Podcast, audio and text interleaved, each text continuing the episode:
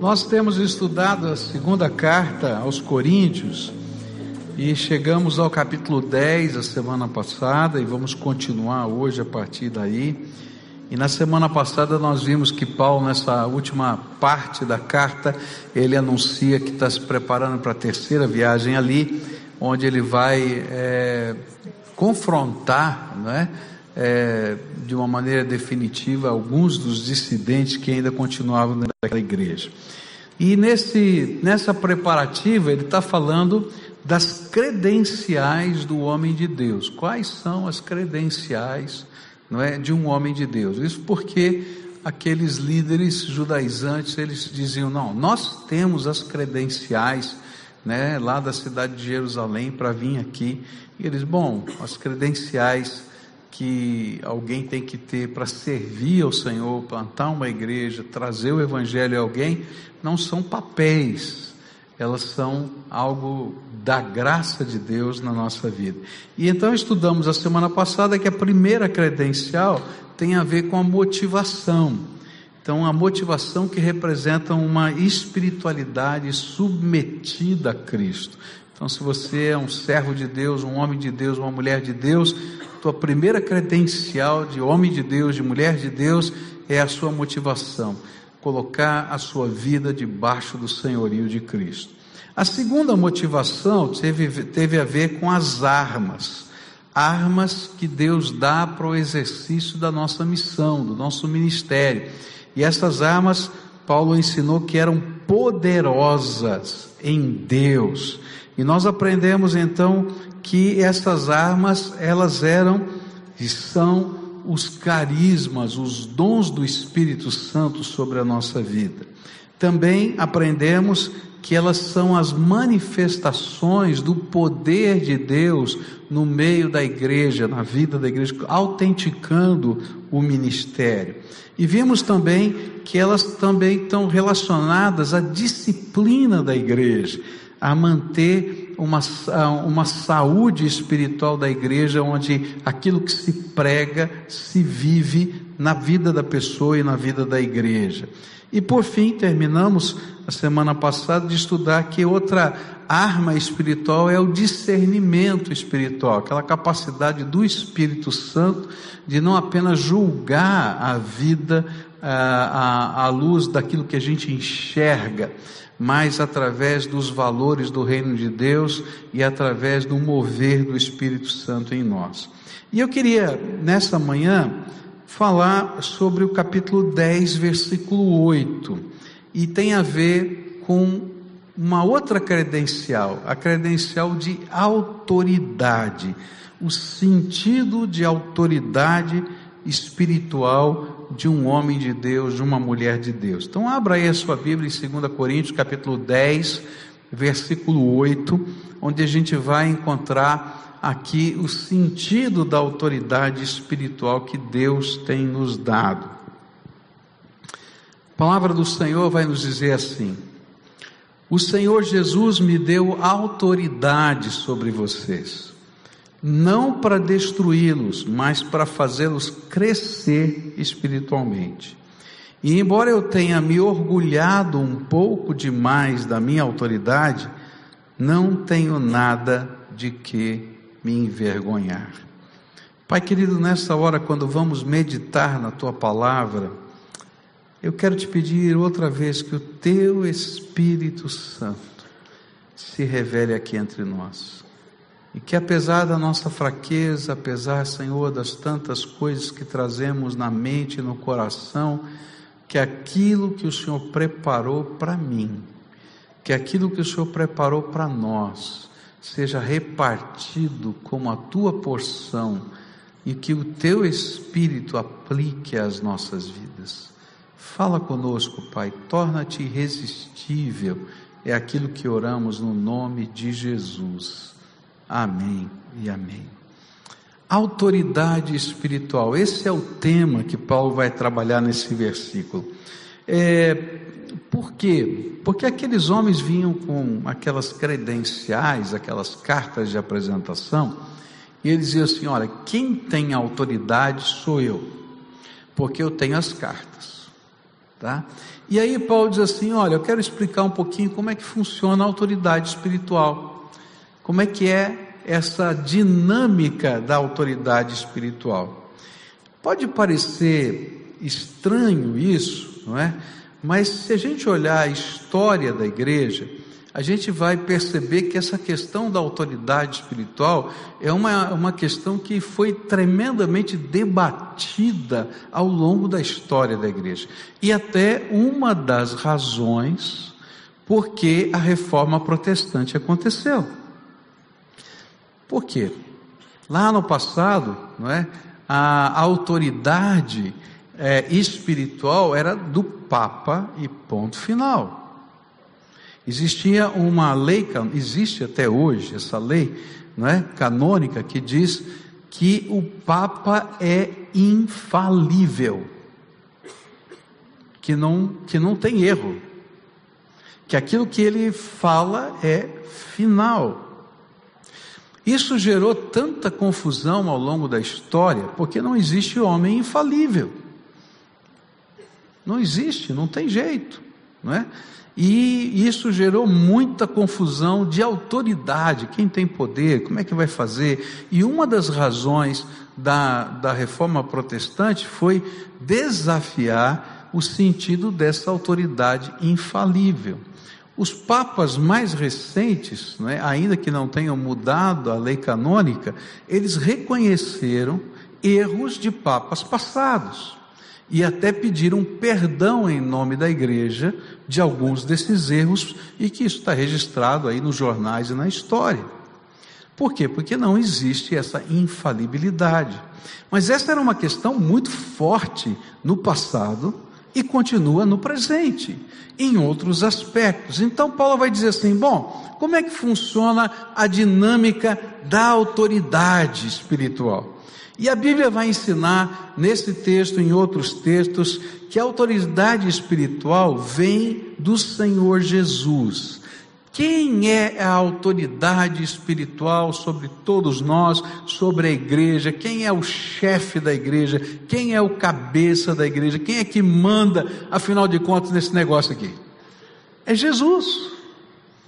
Jesus é o autor e consumador da nossa fé, ele é o cabeça da igreja e a autoridade espiritual é dele. Ele é o pastor, nós somos copastores do seu pastoreio.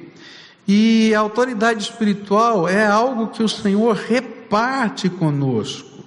Ele divide a sua autoridade para que em nome dele possamos pastorear pessoas. Essa é a ideia. E uma das coisas que nós aprendemos na reforma protestante foi uma doutrina maravilhosa, que diz do sacerdócio universal de todos os crentes. Dentro desse, desse conceito de autoridade espiritual, dizia assim: olha, é, quem tem autoridade espiritual são os clérigos. Os leigos não têm autoridade espiritual. Então, começando do Papa, essa autoridade era delegada aos vários níveis da igreja, tá? E assim funcionava. E de repente, então a palavra de Deus é ressuscitada na mente dos homens, onde o Senhor vai dizer para a gente que não, vocês foram feitos raça eleita, sacerdócio santo, povo de Deus, exclusivo de Deus. Então, uma das coisas que eu queria que você dissesse para quem está perto de você: você é sacerdote do Deus vivo. Fala. Se você recebeu Jesus Cristo como Senhor e Salvador, você é o que? Sacerdote do Deus vivo, tá? E a Bíblia vai ensinar para gente que nós, como sacerdotes do Deus vivo, recebemos autoridade para ministrar na vida de outros. Os cientistas sociais dizem que pelo menos, pelo menos, cada pessoa, por mais simples que seja nessa terra, tem influência sobre 15 pessoas. Esse é o mínimo. Você tem círculos de conexão de pelo menos 15 pessoas. E a Bíblia vai ensinar para a gente que você foi colocado como sacerdote e autoridade espiritual de pelo menos 15 pessoas. Quantos aqui são pais e mães aqui? Levanta a mão. Eu quero dizer para você que Deus fez de vocês sacerdotes sobre os seus filhos. E aí não importa a idade dos seus filhos, vocês continuam sacerdotes na vida deles. O que significa isso? É claro que quando você é pequenininho, o filho é pequenininho, a gente pega pela mão, arrasta para lá e arrasta para cá. E à medida que eles vão crescendo, você não vai conseguir fazer. Mas se você não pode mais ser tão diretivo quanto já foi, então uma coisa importante para a tua vida é que o sacerdote intercede. Então ore pelos seus filhos, porque Deus te deu essa missão. Zele pela vida espiritual deles. Clame ao Senhor, porque Deus fez sacerdote. Você é uma autoridade espiritual sobre a vida deles. Os homens agora, maridos, Todos os maridos aqui, fica de pé. Marido, eu quero olhar no olho aqui do marido. Deus fez você sacerdote da sua casa. É bíblico isso. Cuida do seu sacerdócio, porque Deus vai pedir conta do seu sacerdócio. Isso é sério. É muito sério. Então, entenda que Deus investe a gente no nome de Jesus, porque a autoridade é delegada dele, para a gente abençoar vidas, servir pessoas. E existem pelo menos 15, mas a sua família é uma delas. Senta aí, tá? Deus colocou pessoas sob a sua influência, e essas pessoas são sua responsabilidade. Deus vai pedir contas da sua vida. Então, uma lição de casa para você. Esse sermão tá, tem lição de casa hoje, tá? Quem são as pessoas que Deus colocou sobre você a responsabilidade de cuidar espiritualmente? Escreve num papel, quando você sair daqui, escreve no papel. Porque às vezes a gente sabe aquilo na cabeça e não vive. E quando a gente tem consciência dos nomes, a gente sente o peso da responsabilidade. Deus está dizendo: ó, você é responsável. Tem pessoas que eu coloquei sob a sua liderança, sob a sua autoridade. E, essa, e essas pessoas, sobre elas, o Senhor concedeu graça para você cuidar delas. O líder, se você é líder, então eu quero dizer para você que você talvez tenha muito mais do que 15 pessoas sob a sua influência. E aquelas pessoas que estão sob a sua influência, lá no seu campo profissional, no seu campo social, sei lá onde, elas são sua responsabilidade. Deus colocou você para abençoá-las, para cuidar delas. E esse é o sentido da autoridade espiritual. Então a primeira pergunta é que eu gostaria que você pensasse, você orasse para deixar claro na sua mente quem são as pessoas que Deus colocou debaixo da sua autoridade espiritual? Porque você vai prestar contas da vida delas. Segunda coisa sobre a autoridade espiritual que a gente vai aprender na Bíblia e nesse texto é que a autoridade espiritual nunca foi dada pelo Senhor para que nós subjuguemos pessoas ou para destruí-las. Olha só o que o apóstolo Paulo vai dizer: o Senhor Jesus me deu autoridade sobre vocês, não para destruí-los, mas para fazê-los crescer espiritualmente. O princípio de autoridade espiritual é diferente do princípio de autoridade no mundo. Não recebemos autoridade para sermos servidos pelos nossos liderados, mas nós recebemos autoridade para servir os nossos liderados, para tratar da alma deles. Por isso, Paulo afirma que não subjugamos pessoas, nem destruímos, ao contrário, pastoreamos. Isso é interessante demais, pode parecer muito simples isso, não é? Mas eu quero dizer para você que a história passada já mostrou quantas vezes a autoridade espiritual foi usada para fazer com que as pessoas fossem subjugadas. A religião tem sido usada como massa de manobra de povos. É horrível dizer isso, mas é verdade.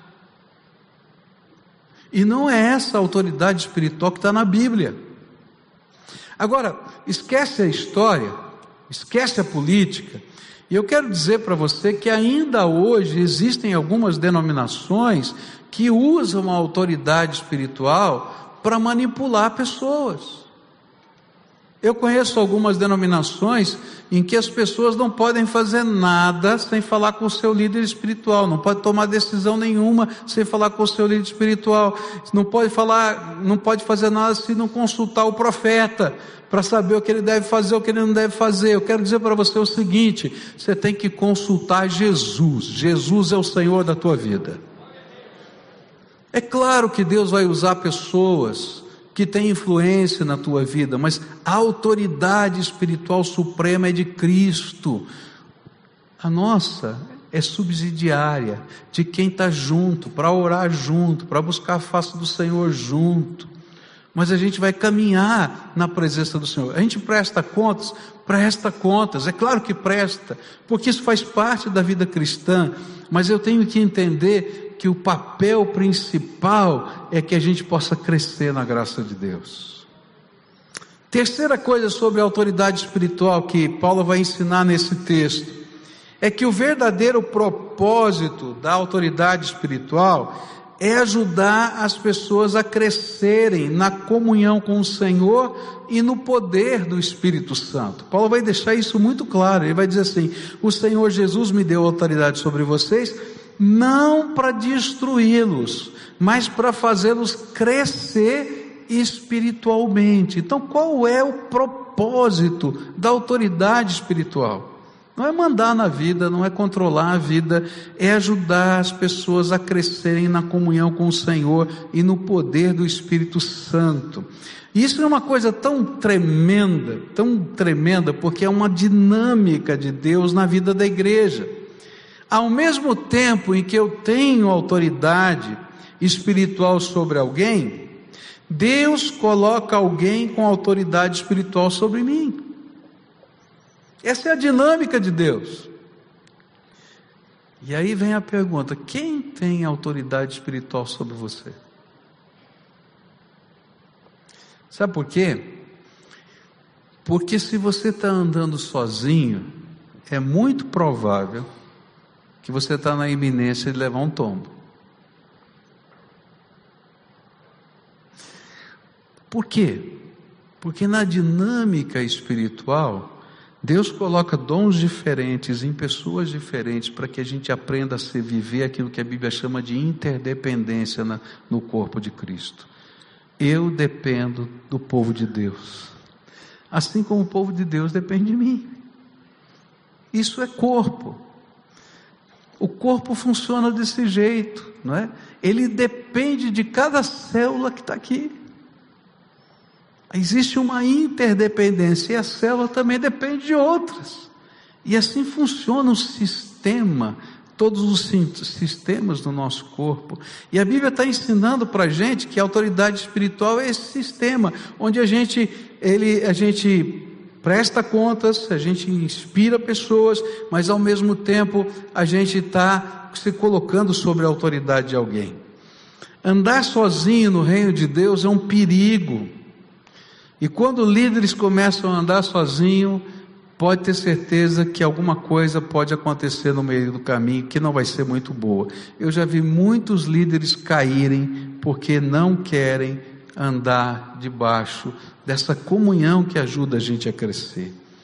O objetivo dessa liderança é duplo: ajudar a crescer na comunhão com o Senhor e no poder, no poder do Espírito Santo.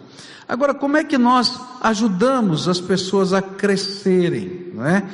Como é que a gente faz isso? Quando a gente ora pelas pessoas, eu fico impressionado com o que Deus está fazendo.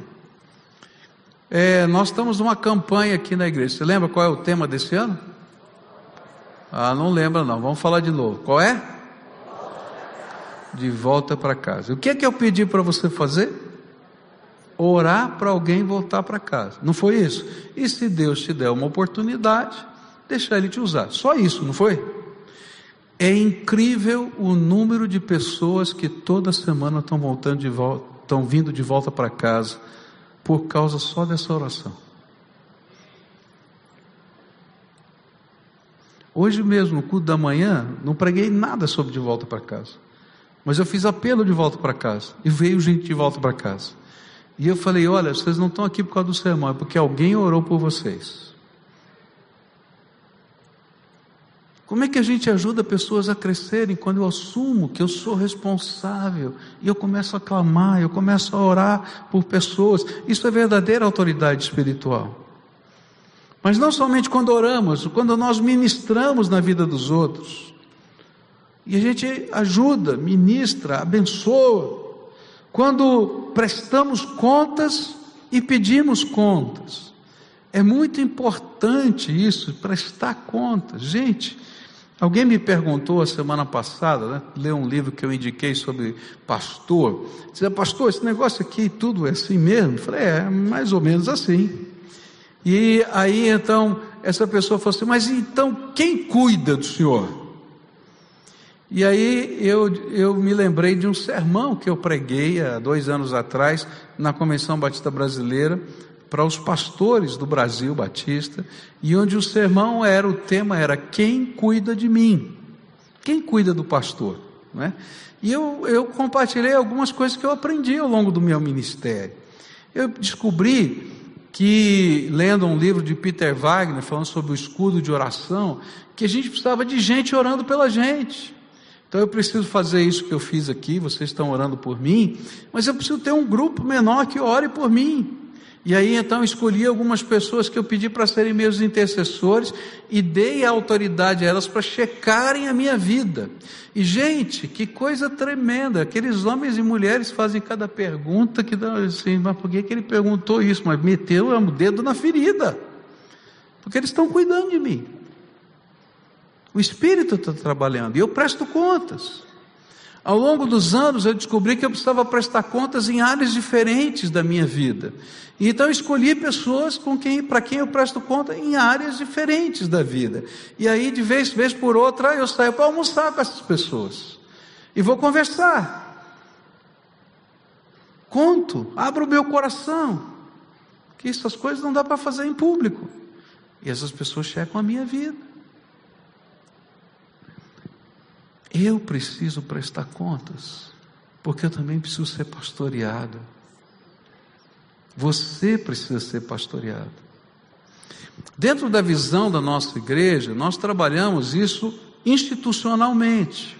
Então, por exemplo, o líder de célula presta contas para o supervisor, o supervisor presta pastor diário, o pastor diária presta contas para o pastor da rede, o pastor da rede presta contas para o pastor principal da igreja. Mas isso é institucional. E nem sempre o institucional atinge todas as pessoas. Então eu vou dizer para você: não tem nada que te impeça de você escolher pessoas e convidar pessoas para checarem a tua vida e poder você prestar contas para elas.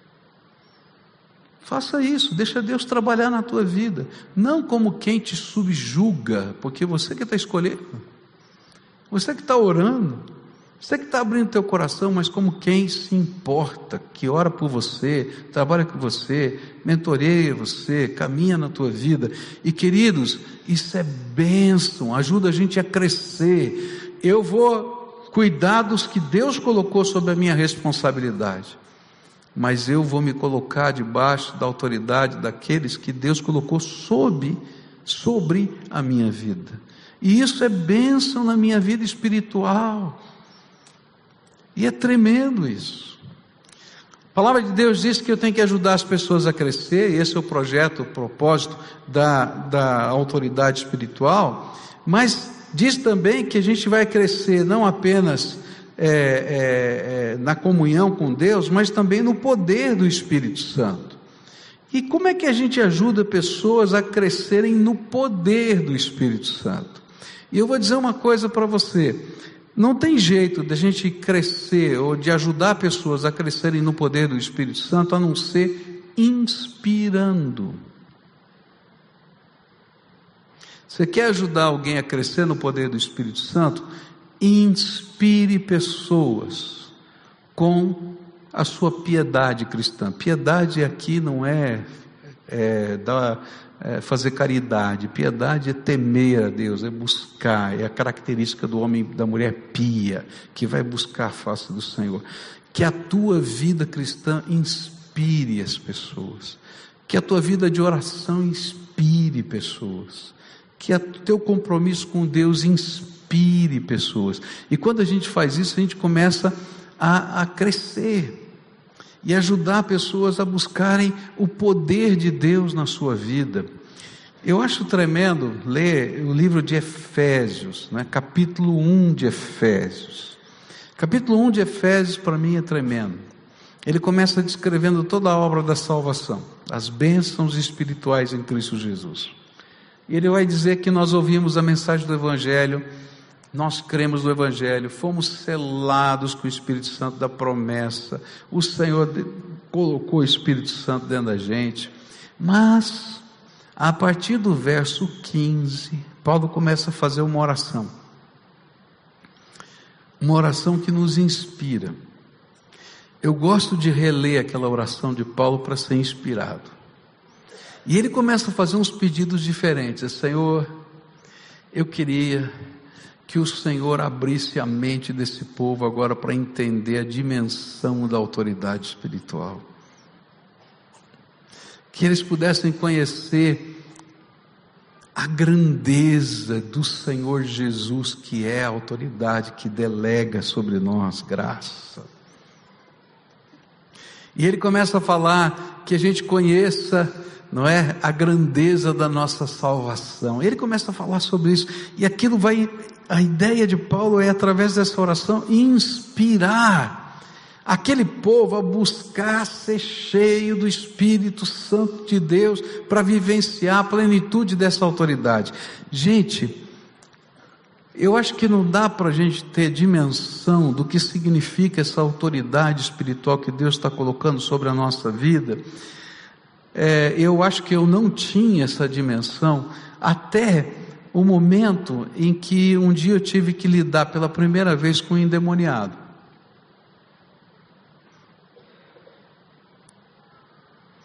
Eu sabia muita coisa na Bíblia sobre isso, mas eu nunca tinha expulsado um demônio. Eu confesso que eu não gosto muito desse negócio. Mas às vezes você tem que entrar em situações assim. E eu estava casa dessa pessoa, tinha plena convicção que essa pessoa estava endemoniada. E aí então fui lá para repreender. Quando eu comecei a repreender esses demônios, esses demônios então convulsionaram essa mulher, era uma mulher, e ela começou a, a, rodar por cima dos móveis, a se debater, a se machucar. E eu botei a mão assim, falei: Senhor, essa mulher vai se machucar toda. E aí então eu repreendi e orei assim, falei, Senhor, manda agora os teus anjos que amarrem essa mulher de tal maneira que ela não se machuque. E eu fiquei impressionado com o que eu vi. Essa mulher ficou deitada no chão, com os braços assim, fazia assim, fazia assim, não conseguia se mexer, porque os anjos do Senhor tinham amarrado. Aí eu cheguei pertinho no ouvido dela, repreendi os demônios, ela, ela ficou livre. Eu entrei no meu carro e fui embora. E quando eu estava indo embora, fui pensando assim: o que, que aconteceu aqui? Senhor, eu sei quem eu sou. Eu sou pecador, cheio de defeitos, cheio de problemas. O que, que aconteceu?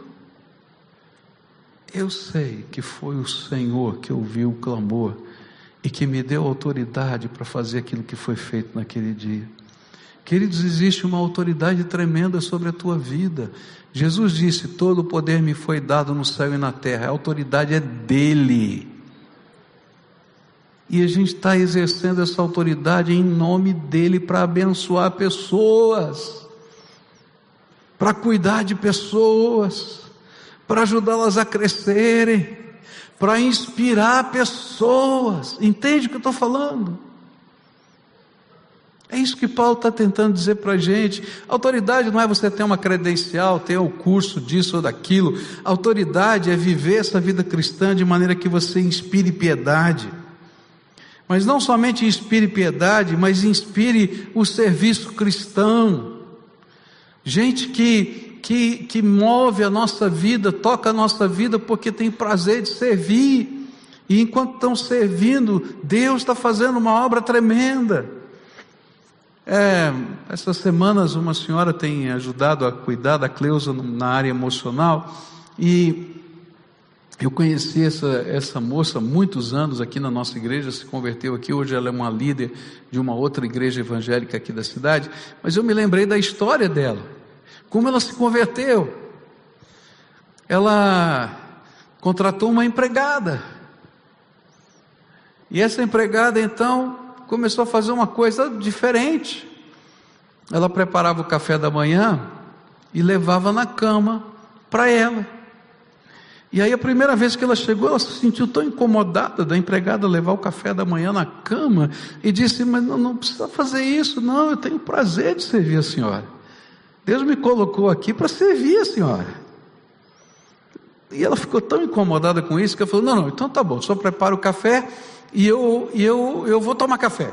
Então ela levantou, foi tomar café. Aí, quando ela foi tomar café, aquela senhora pregada disse: A senhora permite que eu ore, pedindo a bênção de Deus sobre a sua casa, porque Deus me colocou aqui para servir, mas para abençoar a vida da senhora. Tá bom, então ore. Então começou a orar, pedindo a bênção do Senhor sobre ela, sobre o filho, sobre o marido, sobre aquilo, e serviu o café. Aquilo começou a ficar uma coisa tão forte que aquela senhora disse assim: tá bom, então eu vou tomar o café, você não serve lá, você ora por mim, mas você senta aqui para tomar o café. E ela disse: eu posso então ler um trechinho da Bíblia para a senhora? Então leia. Eu sei que a história é cumprida, mas aquela mulher com essa simplicidade de servir ganhou para Jesus toda aquela família. Passado algum tempo, eu encontro essa moça aqui na igreja chorando. E eu não entendi a primeira vez que, ela, que eu encontrei chorando aqui. E eu pergunto: o que, que aconteceu? A minha empregada está indo embora. E eu disse: o que, que aconteceu? Minha empregada está indo embora, você está chorando assim desse jeito? Não, pastor, você não entendeu. Daí ela me contou toda essa história. Ela é minha mãe espiritual, é minha mentora. É uma pessoa tão simples, mas que sabedoria. E agora? Como é que vai ser? Eu disse: Olha, agora ela deixou um legado. Você vai fazer conexão direta com o Pai. Queridos, Deus nos colocou como liderança espiritual, como autoridade espiritual, para ajudar pessoas a crescerem. E nós inspiramos pessoas. E quando estamos inspirando, nós desafiamos pessoas a crescerem, a serem maiores do que nós. Eu me lembro de uma vez, não é? Que isso no começo do nosso ministério com células aqui na igreja, algumas pessoas ficaram muito bravas com as células porque tinham outros ministérios, e à medida que essas pessoas iam sendo desafiadas a se tornarem líderes, a pastorear pessoas, a crescerem, elas até deixavam aqueles ministérios em que elas serviram antes, não é? E aí alguns desses líderes chegavam para mim e diziam assim: Não, pastor, esse negócio de céu está roubando o líder da gente. Gente, não entendeu nada no reino de Deus. O líder, o líder, o autoridade espiritual tem alegria de ver os seus liderados serem maiores do que ele. Por isso, se você é líder de célula e nunca desafiou, e nunca ajudou, e nunca insistiu, e não faz isso para que pessoas sejam líderes de célula, para que haja multiplicação, então você, vou dizer para você, é um péssimo líder porque não entendeu o sentido de autoridade espiritual. Porque autoridade espiritual é quando a gente vê gente crescendo e a gente fica celebrando. E eu vou dizer mais: quanto mais cresce essa pessoa, maior respeito ele tem pelos líderes dele. Porque são pessoas que estão ajudando você a crescer. Ajuda a crescer. empodera da graça, porque o papel da autoridade espiritual é ajudar a crescer no conhecimento de Deus, na comunhão com o Senhor e no poder do Espírito Santo. Então inspira com a tua com a tua piedade, inspira com o serviço cristão, inspira com a tua obediência incondicional. No mundo de hoje tem muita gente que duvida que a Bíblia ainda funciona. Mas quando eles veem a Bíblia funcionando na tua vida, eles dizem: pode funcionar na minha. É assim que funciona no reino de Deus. A minha pergunta de lição de casa para você é: quem você inspira?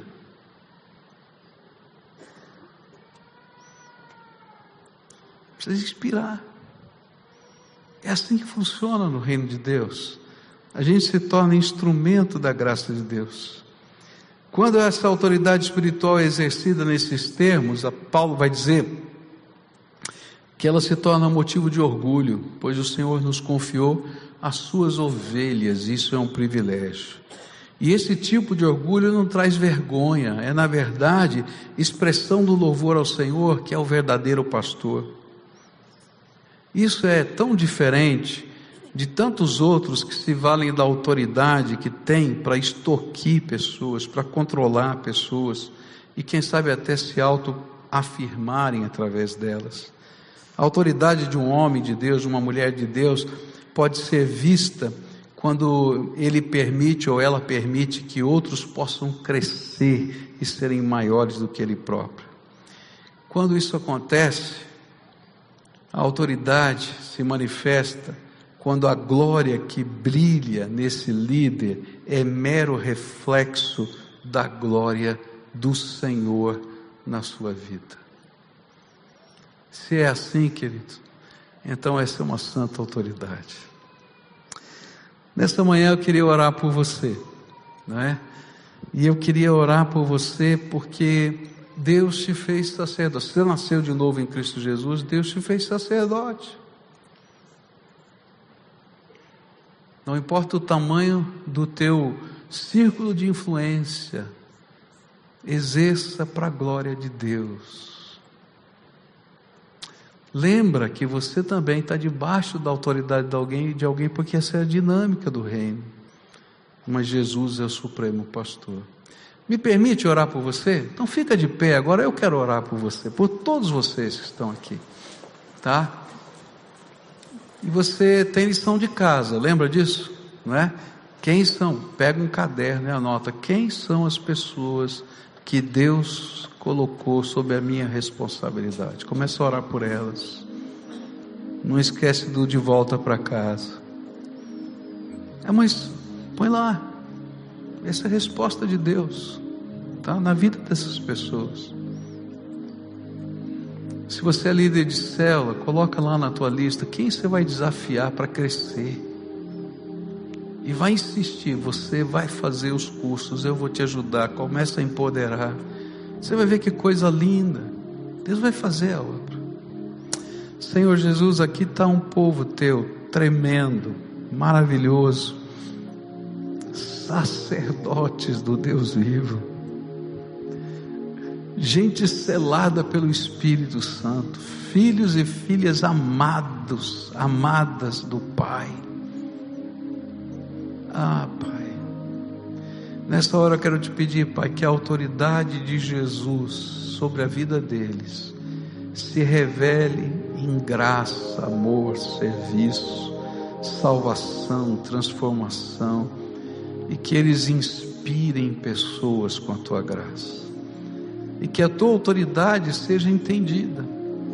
Hoje, Pai, quando eles estiverem relendo lá, fazendo a lição de casa, Efésios 1, abre os olhos espirituais dele para conhecerem a grandeza do Senhor e a grandeza do teu poder para dizerem: Senhor, eu quero participar de tudo isso, porque essa é a tua autoridade repartida conosco.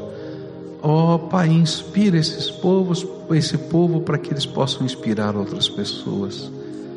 Fica conosco aqui, Pai, e abençoa.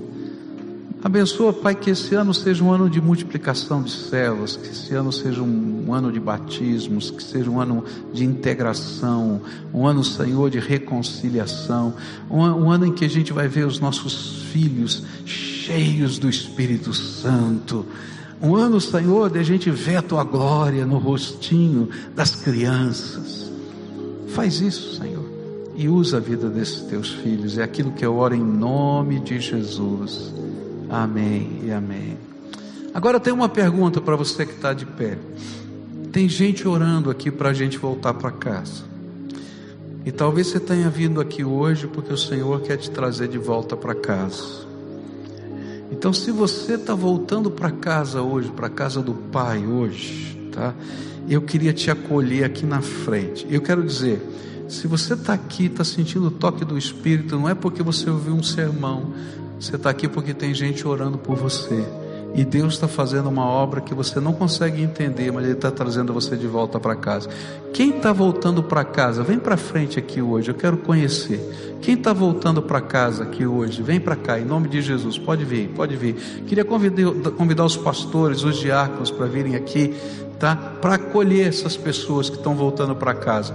Você está aqui porque alguém está orando por você, querido. Louvado seja Deus por isso. Louvado seja Deus por isso sua prima, louvado seja Deus, querida. Olha, querido, seja bem-vindo na casa do Pai, tá?